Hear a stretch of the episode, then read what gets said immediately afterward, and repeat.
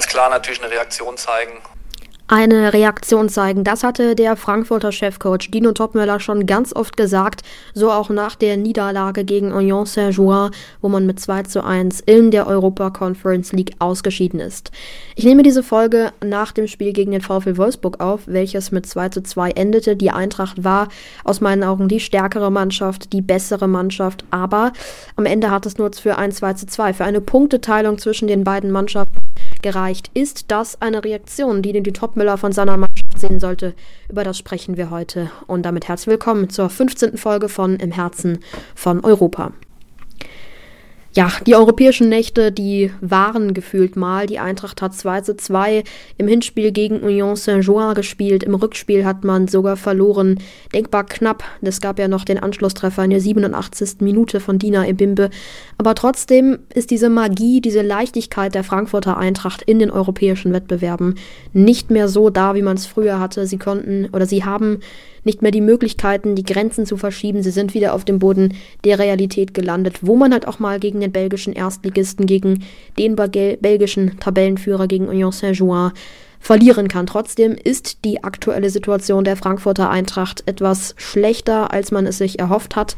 Dino Topmöller ist mit seiner Mannschaft eigentlich ganz gut in die Saison gestartet und ähm, ja, wir hatten auf dem WhatsApp-Kanal unseres Podcastes äh, eine kleine Umfrage gemacht, wo äh, wir euch gefragt haben, ob Dino Topmöller noch der richtige Trainer sei.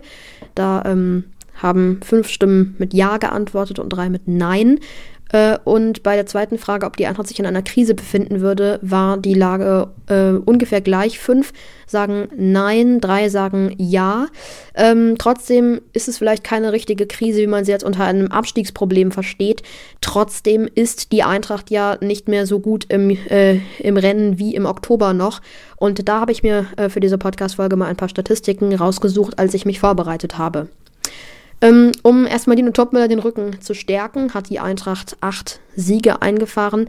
In miteuropäischen Wettbewerben und DFB-Pokal mitgerechnet sind das 13 Siege. Sie haben neun Unentschieden ähm, eingefahren und zehn mit den europäischen Wettbewerben beziehungsweise mit DFB-Pokal. Das Unentschieden gab es aber, als die Eintracht mit 2 zu 2 gegen Union Saint-Jouin gespielt hat. Ähm, dann gibt es in der Bundesliga fünf Niederlagen und eine davon nur heim. Und das war gegen den VfB Stuttgart am 25. November 2023. Alle anderen Spiele hat die Eintracht heim nicht verloren. Also die Eintracht ist schon mal eine sehr starke, heim, heimstarke Mannschaft. Und ähm, ja, auch so sind fünf Niederlagen eigentlich eine recht gute Quote. Es sind die Unentschieden, die immer wieder das Problem der SGE sind, dass man zu oft äh, zwei Punkte liegen lässt, auch gegen Wolfsburg. Man hat ähm, nie geführt. Das war vielleicht heute dann nicht ganz so enttäuschend. Es war eher die Freude über den späten Treffer von Omar Mamouche, aber trotzdem pff, ist die Eintracht da irgendwie schon. Ähm, ja, gerade dabei, sehr viele gute, aussichtsreiche Positionen, gute äh, Siegmöglichkeiten zu verspielen. Ähm, Niederlagen gab es dann gesamt neun. Das war dann unter anderem im DFB-Pokal gegen Saarbrücken, aber auch die Niederlagen gegen Saint-Jouin, gegen Aberdeen und gegen PAOK Saloniki. Also gab es auch dort schon einige Niederlagen im laufenden Wettbewerb. Und dann habe ich eine ganz interessante Statistik, die auch immer so etwas über den Trainer und über die aktuelle Mannschaft aussagt, nämlich der Punkteschnitt. Und der wird errechnet, äh, indem man die Anzahl der gespielten Spiele ähm, errechnet und die Anzahl der Punkte, die die Mannschaft gesammelt hat, und dann Punkte geteilt durch Spiele. Und das wären bei der Eintracht jetzt äh, eine gewisse Anzahl von Spielen und in der Bundesliga 33 Punkte und 23 Spiele. Und das ist dann ein Punkteschnitt so habe ich ihn mir zumindest errechnet von 1,5. Und unter demselben, unter derselben Rechnung quasi, ähm, nur mit anderen Daten, habe ich das schon im Oktober getan und da war er noch um 0,3 höher, nämlich um 1,8. Das sind natürlich alles nur Statistiken. Man kann die aktuelle Lage der Frankfurter Eintracht bewerten, wie man möchte, aber irgendwie sagt es schon was aus, dass die Eintracht ins Jahr 2024 nicht ganz so gut gestartet ist. Ähm, nur sechs Punkte im Jahr 2024 gesammelt, nur einmal gewonnen äh, gegen RB Leipzig am 13. Januar. Alle anderen Spiele hat man nicht mehr gewonnen. Ähm, ja, und in der Bundesliga hat man nach 23 Spielen 33 Punkte. Mal gucken, wie es also weitergeht. Ähm, ich werde weiterhin Umfragen auf dem WhatsApp-Kanal posten, aber vielleicht auch auf Spotify. Also werdet in den Kommentaren gerne mal aktiv und dann könnt ihr gerne mal mitdiskutieren, wie ihr die Frankfurter Eintracht gerade und aktuell sieht. Und ähm, jetzt habe ich noch um die Einschätzung von Mats gebeten. Der konnte leider heute nicht mit dabei sein und diese Folge aufnehmen, aber er hat sich telefonisch zugeschaltet und hier ist ähm, ja seine Einschätzung.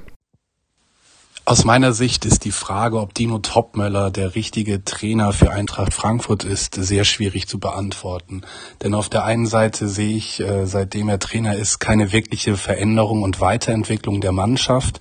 Ähm, dafür spricht einfach die Leistung der Mannschaft auf dem Platz, sowohl in der Bundesliga, obwohl man da äh, eingestehen muss, die sind immer noch auf Platz sechs, obwohl ich, wenn ich die Leistung der Mannschaft in den letzten Wochen äh, mir angucke, mich manchmal frage, wie das eigentlich sein kann. Aber es ist nun mal einfach so, dann das Ausscheiden in, im, im, im, im Pokal gegen Saarbrücken, einem Drittligaverein, ähm, aus das Ausscheiden aus der Conference League, was ja auch irgendwie nicht einer der hoch angesehenen äh, Turniere im, im, im internationalen Fußball ist. Da sind sie auch ausgeschieden. Das heißt, es, da liegt auf jeden Fall einiges im Argen. Trotz alledem finde ich es schwer äh, zu sagen, jetzt sollte Dino Topmöller äh, nicht mehr Trainer der SGE sein und die sportliche Leitung sollte sich einen neuen Trainer suchen. Denn äh, wenn man sich auch die, die letzten Jahre von Eintracht Frankfurt anschaut, stehen sie eigentlich für Kontinuität. Ähm, in meinen, äh, soweit ich weiß, wurde es zweimal während der Saison äh, ein Trainer ähm, ähm, gewechselt. Deswegen hm, denke ich, dass die sportliche Leitung da auch erstmal bei Tino Topmöller bleiben wird. Aber er muss jetzt auch liefern. Er muss auch jetzt zeigen, dass er noch äh, Zugang zu der Mannschaft hat, dass er ein Stück weit auch die Spielweise verändern kann. Gerade auch in der Offensive waren sie ja sehr, sehr blutleer in den letzten Spielen und ähm, ähm, da hat sich wenig gezeigt. Ähm, warum finde ich das auch noch schwer zu beantworten ist, weil ich auch finde, dass Markus Krösche auch seine, seine Schuld mitträgt, da er irgendwie ein Stück weit die Identität von Eintracht Frankfurt nicht so richtig äh, verstanden hat und auch irgendwie, ähm, so wie ich gelesen habe, versucht irgendwie die Marktwerteanteile äh, quasi zu steigern und dadurch auch ähm, ähm, keine Kontinuität wirklich da ist in Bezug auf die Spieler und das auch ähm, in Bezug auf die Fans viele nicht nicht gutheißen. Das heißt, die Verantwortlichkeit von der sportlichen Leistung liegt natürlich in erster Linie beim Trainer, das was auf dem Platz gezeigt wird, ähm, aber ein Stück weit liegt sie auch bei Markus Krösche und der der sportlichen Leitung ähm, an sich. Ähm, deswegen ganz schwer zu beantworten. Ich verstehe, dass sie momentan noch an ihm halten, aber Dino Topmüller muss jetzt beweisen, dass er Zugang zur Mannschaft hat und äh, eine gewisse Spielweise implizieren kann.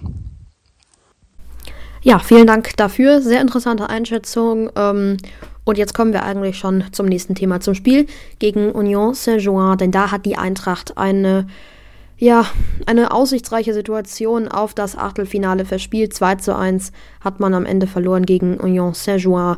Und alles begann mit einem recht guten Schuss von Saint-Jouin in der neunten Minute.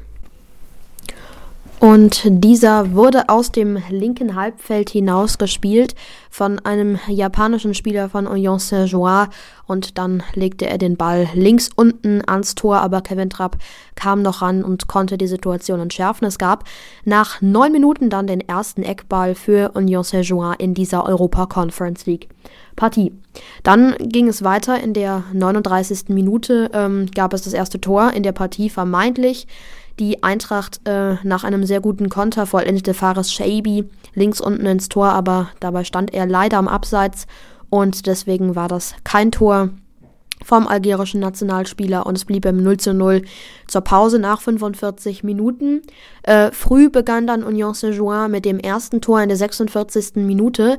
Die Nummer 47 von Saint-Jouin, äh, ein algerischer Spieler, war sage und schreibe, schreibe neun Sekunden lang am Ball, tribbelte die gesamte Frankfurter Abwehr aus und legte dann quer für einen Schweizer, der äh, links unten verwandelte und damit die belgische Mannschaft, den belgischen Tabellenführer in Führung brachte. Stand 1 zu 0 nach 46 Minuten, also ein flotter, ein früher Pausenstart der Belgier. In der 79. Minute dann legte Union Saint-Jean nach. Nach, einer Eckball, nach einem Eckball kam der Ball an den zweiten Pfosten ans rechte 5-Meter-Eck und dort vollendete dann der Algerier mit dem 2 zu 0. Es ist ein erstes Conference League-Tor und in der 79. Minute, wie gesagt, dann das 2 zu 0. Extrem bitter für die SGE, weil in, ja, spätestens da wurde die Lage schwierig, äh, ja, noch etwas zu drehen, noch das Spiel zu gewinnen. Und ähm, ja, so wurde es ein bitterer Abend für die SGI. Das Aufbäumen kam von der Frankfurter Eintracht, denn dann wäre es ja nicht diese Europacup-Mannschaft, die wir kennen. Sie äh, schmiss nochmal alles nach vorne. Sie versuchte nochmal das erste und dann am besten auch noch das zweite Tor zu schießen. Und zumindest ein Tor, das gelang ihnen noch am Abend gegen Union Saint-Joie in der 88. Minute von Dina Ebimbe. Eine Flanke von Sebastian Rode an den zweiten Pfosten, Kopfball im Bimbe. Ein wuchtiger Kopfball aus fünf Metern, unhaltbar für den Torwart für Mois, der im Tor bei Belgien stand. Aber das war's dann eben auch. Die Eintracht verliert mit 2 zu 1 gegen aus meinen Augen einfach stärkere Belgier. Die Frankfurter Eintracht hat nicht gut gespielt, hatte viele Fehler, viele technische Fehler im Spiel und erst am Ende kam es halt dazu, dass die Eintracht nochmal gefährlich wurde und dass sie nochmal, ähm, ja, dieses Tor geschossen hat und davor war es einfach eine sehr, eine, ja, sehr schlechte Mannschaftsleistung, weshalb es aus meinen Augen auch ähm, verdient war, dass die Eintracht verloren hat. Ähm, genau. Und jetzt habe ich noch ein paar Spielstatistiken für das Spiel Frankfurt gegen Saint-Germain rausgesucht. Ich habe die Informationen von Kicker und der hat das Spiel mit einer Note von 4,0 bewertet und schrieb dazu, dass es eine Partie auf überschaubarem Niveau war, in dem allein die Gäste eine vernünftige Spielstruktur zeigten. Also das hat nochmal das unterstrichen, was ich auch gesagt habe. Es war kein gutes Spiel und ähm, ja, deswegen hat die Eintracht verdient verloren. Spieler des Spiels wurde damit sicherlich auch kein Frankfurt-Spieler, sondern ein Spieler von Union Saint-Jean, Mohamed Amoura, den hatte ich vorhin schon angesprochen. Das war der Spieler, der das äh, 1 zu 0 sehenswert vorbereitet hatte und mit einer Kickernote von 2,5 auch damit verdient Spieler des Spiels wurde. Der Schiedsrichter wurde mit einer Note von 4,0 bewertet, weil der Eckball, der zum 2 zu 0 für Saint-Jean geführt hat, eine Abseitsstellung war. Also hätte die Eintracht theoretisch das 1 zu 1 noch schießen können und wäre dann in die Verlängerung gekommen. Ähm, ja, aus meinen Augen kann man sich ja über Abseits jetzt nicht streiten. Das ist ein Fakt und ähm, es ist natürlich trotzdem bitter und ärgerlich, dass die Eintracht durch so eine Fehlentscheidung von einem Schiedsrichter das Spiel nicht gewonnen hat. Aber ganz ehrlich, sie hatten viele Chancen, sie haben diese nicht genutzt und wenn man diese Chancen nicht nutzt, dann finde ich, kann und darf man sich auch nicht über diesen Schiedsrichter oder über eine falsche Schiedsrichterentscheidung aufregen. Das war dann diese Info Informationen zum Spiel. Auch die gesamte Frankfurter Mannschaft war keine gute Mannschaft, hat nicht gut zusammengespielt. Das spiegeln auch die Kickernoten wieder. Der beste Spieler auf dem Platz bei der Eintracht war Robin Koch und Kevin Trapp mit Kickernoten von 3. Und die schlechtesten Akteure waren Götze und Tuta mit 6,0, also mit einer glatten 6. Ja, der Kicker bewertet immer streng, aus meinen Augen stimme ich dem zu, aber auch eine 6 ist deutlich und verdeutlicht ein schwaches und schlechtes Spiel der Eintracht. Und das war's auch schon wieder von meiner Seite. Ich habe in der heutigen Folge über Dino Topmöller und seine Rolle gesprochen, hatte dazu eine interessante Einschätzung habe über das Spiel der Frankfurter Eintracht gegen Union Saint-Jean gesprochen und auch noch über die aktuellen Statistiken und die mögliche Mini-Krise. Die Folge kommt am Montag raus. Ich werde auf dem WhatsApp-Kanal nochmal ein paar Umfragen für die nächste Folge posten, die voraussichtlich in ein oder zwei Wochen rauskommt. Je nachdem, was dann in der Bundesliga kommt, was dann bei der Eintracht los ist, über was wir sprechen können. Ich bedanke mich fürs Zuhören und dann grüße ich noch Lennox und Joshua. Vielen Dank für eure Unterstützung rund um den Podcast und den Kanal und dann bis zum nächsten Mal. Tschüss!